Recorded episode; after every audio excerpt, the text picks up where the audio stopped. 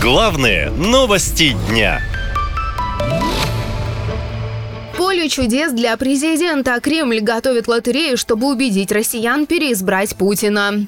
Конкурс под названием «Это у нас семейное» стартует одновременно с президентской избирательной кампанией. Это настоящее ноу-хау, говорят кремлевские политтехнологи. Это будет поле чудес. Среди участников разыграют 30 жилищных сертификатов на 5 миллионов рублей, 300 поездок по стране и многие другие призы.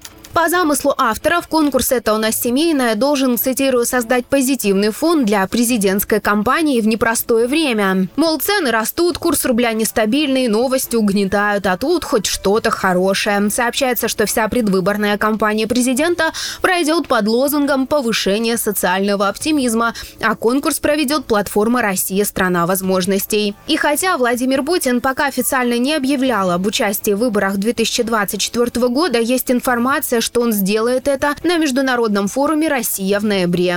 Что касается моих планов, то здесь, знаете, э, в чем фокус? Фокус в том, что э, в соответствии с Конституцией я имею право избираться на новый срок.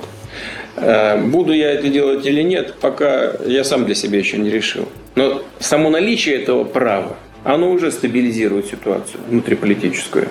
Напомню, что недавно представители региональных администраций сообщили, что Кремль также поручил ему составить списки потенциальных доверенных лиц для кандидата от власти на будущих выборах. Эксперты говорят, что подобную практику кандидаты в президенты используют давно. Например, в 2018 в список доверенных лиц Путина вошли 476 человек. Среди них спортсменка Елена Исенбаева, рэпер Тимати, актер Василий Лановой, Михаил Боярский, Александр Калягин, Сергей Безруков, телеведущий Дмитрий Губерниев, певица Лариса Долина и гендиректор Большого театра Владимир Урин. Что касается выборов 2024 года, то свою готовность поддержать Владимира Путина уже высказали тренер Татьяна Тарасова и дрессировщик Аскольд Запашный, а также фигуристка Татьяна Навка, она же супруга пресс-секретаря президента. Главная цель всех подобных мероприятий – произвести впечатление на россиян, политические элиты и Запад, уверен политолог Юрий Романов. Значит, вот все доверенные лица, им надо произвести впечатление, во-первых, на